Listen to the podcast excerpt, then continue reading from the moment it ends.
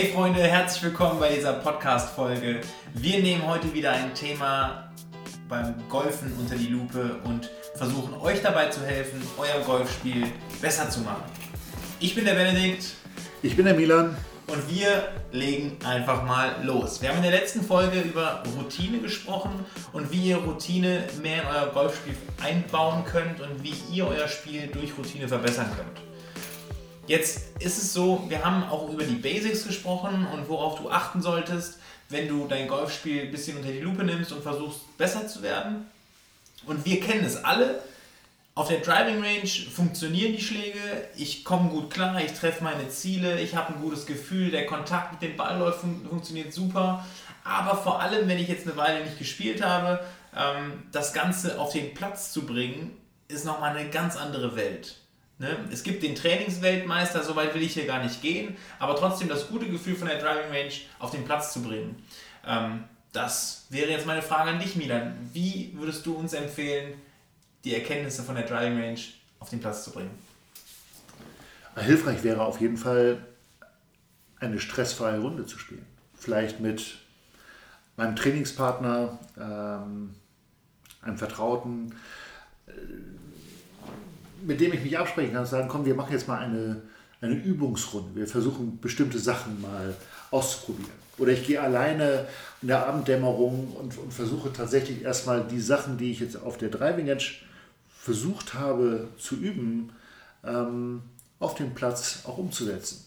Es ist ganz häufig, dass ähm, ein Spieler aus dem Unterricht kommt und hat einen schrecklichen Slice. Ähm, der wurde dann im Unterricht äh, geheilt und repariert. ähm, und am ersten Abschlag, weil der Spieler gewohnt war, sich äh, den Slice einzuberechnen und immer wahnsinnig weit nach links auszurichten, um entsprechend den Ball im Spiel zu halten, ähm, wird natürlich diese Ausrichtung nicht repariert.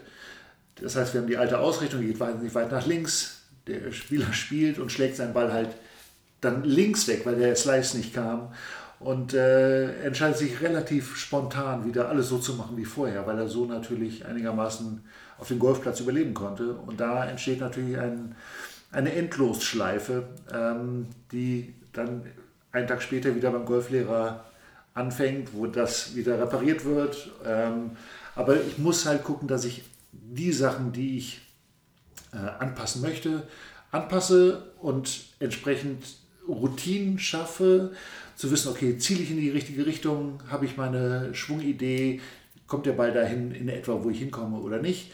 Ähm, nur dafür muss ich Druck aus der Situation rausnehmen. Ja, häufig ist dann so, dann äh, sagt die eine Kumpel so, ah, du hast doch gerade Training, zeig mir, was du da gelernt hast. Das setzt natürlich schon wahnsinnig äh, unter Druck. Äh, und auf dem Platz ist die Situation dann halt auch eine andere als auf der Driving Range.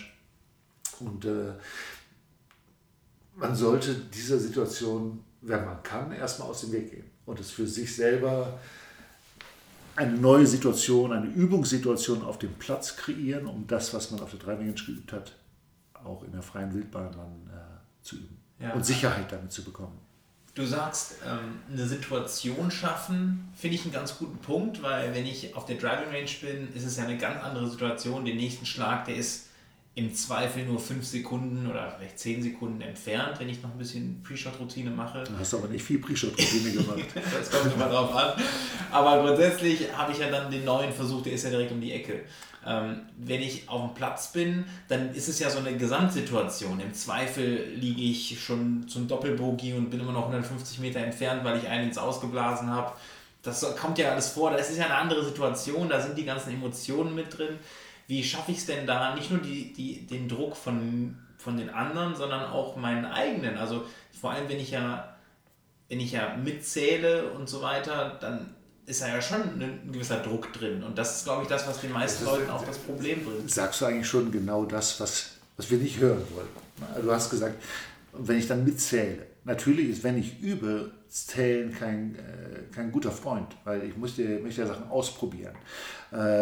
Äh, bekomme ich das mit dem Ballkontakt hin? Kriege ich meine Routine hin? Ist dieses komische Griffgefühl bei der kleinen Griffveränderung, äh, komme ich damit klar? Was passiert tatsächlich auf dem Platz? Ähm, ich komme auf den ersten Abschlag und dann sehe ich, oh Gott, das erste paar 4, 420 Meter, äh, da muss ich jetzt aber richtig draufballern. Ähm, das ist natürlich nichts, was äh, positive Ergebnisse äh, kreieren wird. Insofern wäre es einfach dann sinnvoll zu sagen, okay, ich spiele jetzt nicht auf, äh, auf Ergebnis, sondern ich versuche erstmal den Ball ins Spiel zu bringen. Ich versuche meine, meinen Plan durchzuziehen. Ne? Ob das jetzt diese Pre-Shot-Routine ist, ein bestimmter Bewegungsablauf, halt das, was ich auf der Driving Range geübt habe und da schon gewisse Fertigkeiten entwickelt habe, die gehen ja häufig deshalb auf dem Platz nicht Hand in Hand, so dass es funktioniert, weil ich einfach die Erwartungshaltung habe, jetzt muss ich hier ein bestimmtes Ergebnis spielen. Mhm. Und dadurch verkrampfe ich und äh, die Erfahrung zeigt, dass es ab und zu dann nicht klappt. Das heißt, weniger das große Ganze und mehr auf den einzelnen Schlag. Wie, also in der Bundesliga würde man wahrscheinlich sagen, wir schauen von Spiel zu Spiel. Ja, genau. Beim Golf würde man sagen, wir spielen von Schlag zu Schlag. Und ähm, es ist auch so, auch in der Bundesliga nutzt es, dass der letzte Spieltag nutzt nichts. Es zählt halt nur, was man in diesen 90 Minuten dann äh, auf die Kette kriegt. Und na, wie hat Podolski gesagt? Ja, ich, ich kann den gar nicht zitieren. Nicht. Okay. Äh, in dem Fall, das Spiel dauert 90 Minuten, äh, Golf geht über 18 Löcher und wir spielen Schlag für Schlag und am letzten Schlag können wir nichts ändern. Hinten ist Heckwasser, vorne geht's weiter. Ich gut. Okay, das, ist, das muss ich mir auf jeden Fall auf die Fahne schreiben. Wir schauen mehr von Schlag zu Schlag ähm, und machen uns weniger Sorgen um den Score, vor allem in einer, in einer, in einer Übungsrunde, ne? weil das ist ja das, was am Ende Ja, es gibt diese klassischen, klassischen Szenarien, die habt ihr alle schon erlebt. Ähm, man, man, spielt und dann sagt der Mitspieler auf einmal im Turnier, boah, nach Loch 16, du hast ja schon also 35 Punkte und das ist ja sagenhaft. Und ähm, meistens ist ja dann doch so, dass dann drei Striche drauf folgen und man äh, so gerade einen Schonbereich erreicht hat. Ähm, hätte der nichts gesagt, wäre man vielleicht in dieser Zone geblieben und, und hätte, weil man gar nicht wusste, wie gut man lag.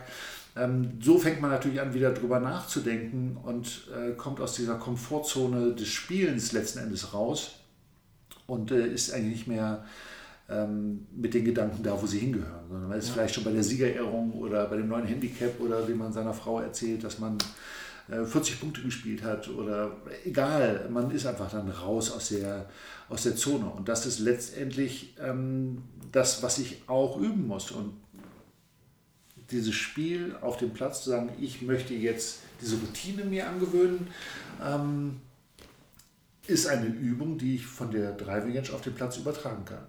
Aber es ist andere Zeitabläufe. Vielleicht dauert es am Anfang erstmal länger, wo man dann denkt, oh Gott, jetzt, das dauert so wahnsinnig lange und äh, das mache ich dann doch nicht, weil ich werde dann eh vielleicht hektisch. Statt zu sagen, wenn ich diese Routine immer mehr einübe, ähm, dann wird das irgendwann sogar schneller gehen. Und das sind Erfahrungen, die man gemacht hat, wenn man mit guten Spielern spielt. Man bekommt so ein inneres Zeitgefühl für, wann ist der Moment, wo ich anfangen muss, meine Klappe zu halten, weil der will jetzt bei dem wird es jetzt gerade ernst. Ja. Der merkt so, so zehn Meter vor dem Ball, taucht er ab in seine Zone, ja. ja. stellt seinen Wagen ab und das Gespräch hört auf und, und dann ist er weg. Dann ist er halt für diese 20, 30 Sekunden, die der Schlag dauert, in dieser Zone drin, wo die Vorbereitung, Griff, Schlägerwahl, also Schlägerwahl, äh, Schlagidee, Griff, Ansprechposition, Probeschwung, Zwischenziel, Schlagausführung. Ja.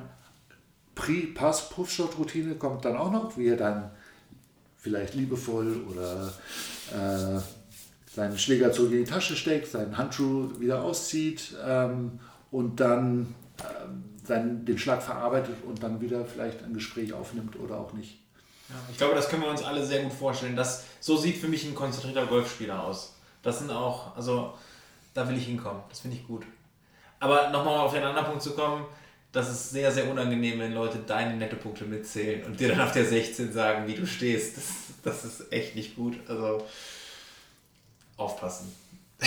Hundsgemein. Ja, genau. Also sind, aber eigentlich werden wir, und das sind ja diese Mentalstörer in Anführungsstrichen, ähm, gar nicht der menschliche Störer, sondern eine Störsituation ist entstanden durch einen Traktor, äh, ein Kommentar, ein Achtung, rechts ist eine Ausgrenze, ähm, ah, das Wasserhindernis, da haben wir doch alle schon reingeschlagen oder die Putts fallen heute überhaupt nicht. Oh. Ähm, das sind so unendlich viele von Varianten, wo man äh, seinen eigenen Fokus verliert und in eine Opferrolle kommt, die man aber auch zum Teil genießt und sich da äh, drin verliert. Ja. Anstatt zu sagen, nee, nee, nee, stopp, halt, ich muss hier raus aus der Nummer und ich will zurück an meinen Fokus. Ja. Aber das ist Staffel 4.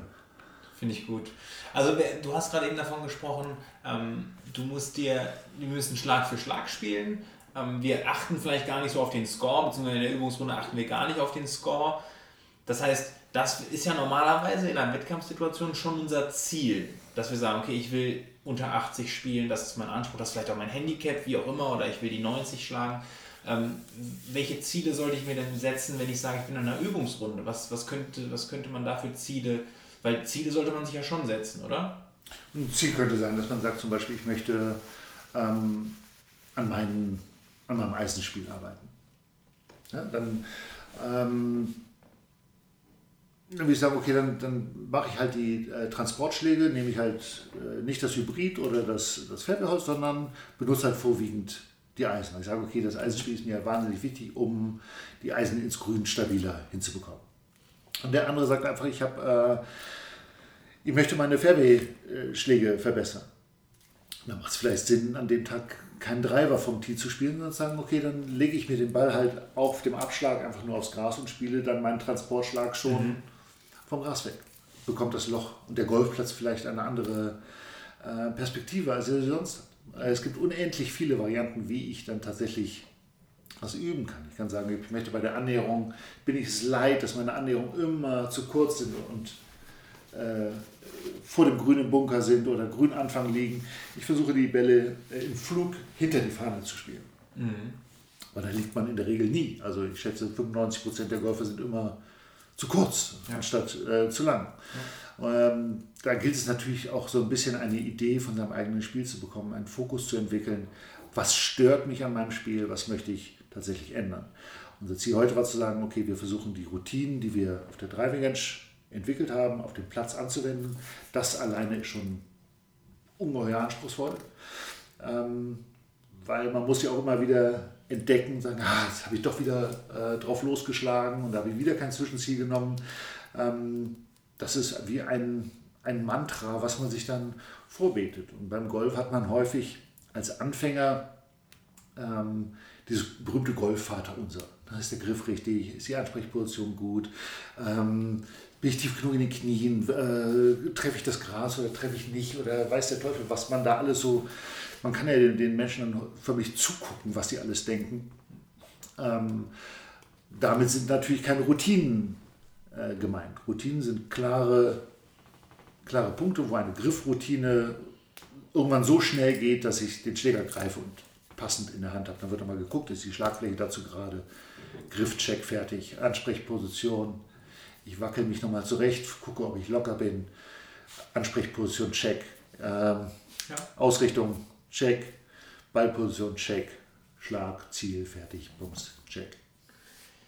Das ist jetzt vielleicht ein bisschen zu pauschal gefragt, aber letzte Frage wäre von meiner Seite, wie lange oder wie oft muss ich sowas ganz explizit üben, wenn ich auf die Runde gehe? Das ist sicherlich ein Dauerauftrag, dass ich immer darauf achten muss. Aber wenn du sagst, okay, wir machen jetzt eine Übungsrunde und heute geht es nur darum, eine Routine von der Driving Range auf den Platz zu bringen, reicht das, wenn ich das einmal 18 Loch lang mache? Oder? Oh, ich glaube, es ist ein bisschen tagesformabhängig. Wenn ich mich sehr sicher fühle, wird man wahrscheinlich schnell nachlässig, mhm. dass man Sachen wieder äh, dann sein lässt. Ähm, das, das positive Beispiel ist einfach nur der sehr gute Spieler, der es halt immer macht. Und ich glaube, wenn man sich selber erwischt, wie häufig man, ich sag mal wieder, aus der Lameng dann doch spielt, wo es dann vielleicht nicht gut geht, ähm, wo man sensibler wird, anfälliger, wütender, äh, wo man die Fassung verliert, und dann alles wegschmeißt und diese Routinen einfach nicht mehr beihält, ähm, die Erfahrung wird zeigen, dass da ein gewisser Zusammenhang besteht. Dann ist man einfach raus. Man ist raus. Und um wieder zurückzukommen, also gerade in angespannten Situationen, vor denen man vielleicht äh, Angst hat, wo man ähm, eine eigene hohe Erwartungshaltung hat, äh, ist es vielleicht besonders wichtig, dann auf diese Routinen zu achten. Vielen Dank. Nehmt das für euch mit, überlegt euch, habt ihr die Disziplin, diese Routine auch auf den Platz zu bringen? Ähm, braucht sicherlich Geduld, braucht sicherlich Übung, aber langfristig lohnt es sich, weil wenn eine Routine mal gefestigt ist, dann kommt das im Prinzip automatisch, wie beim Autofahren. Das ist sicher. Wir sehen uns in der nächsten Folge. Danke fürs Zuhören. Bis dann. Schönen Tag. Tschüss.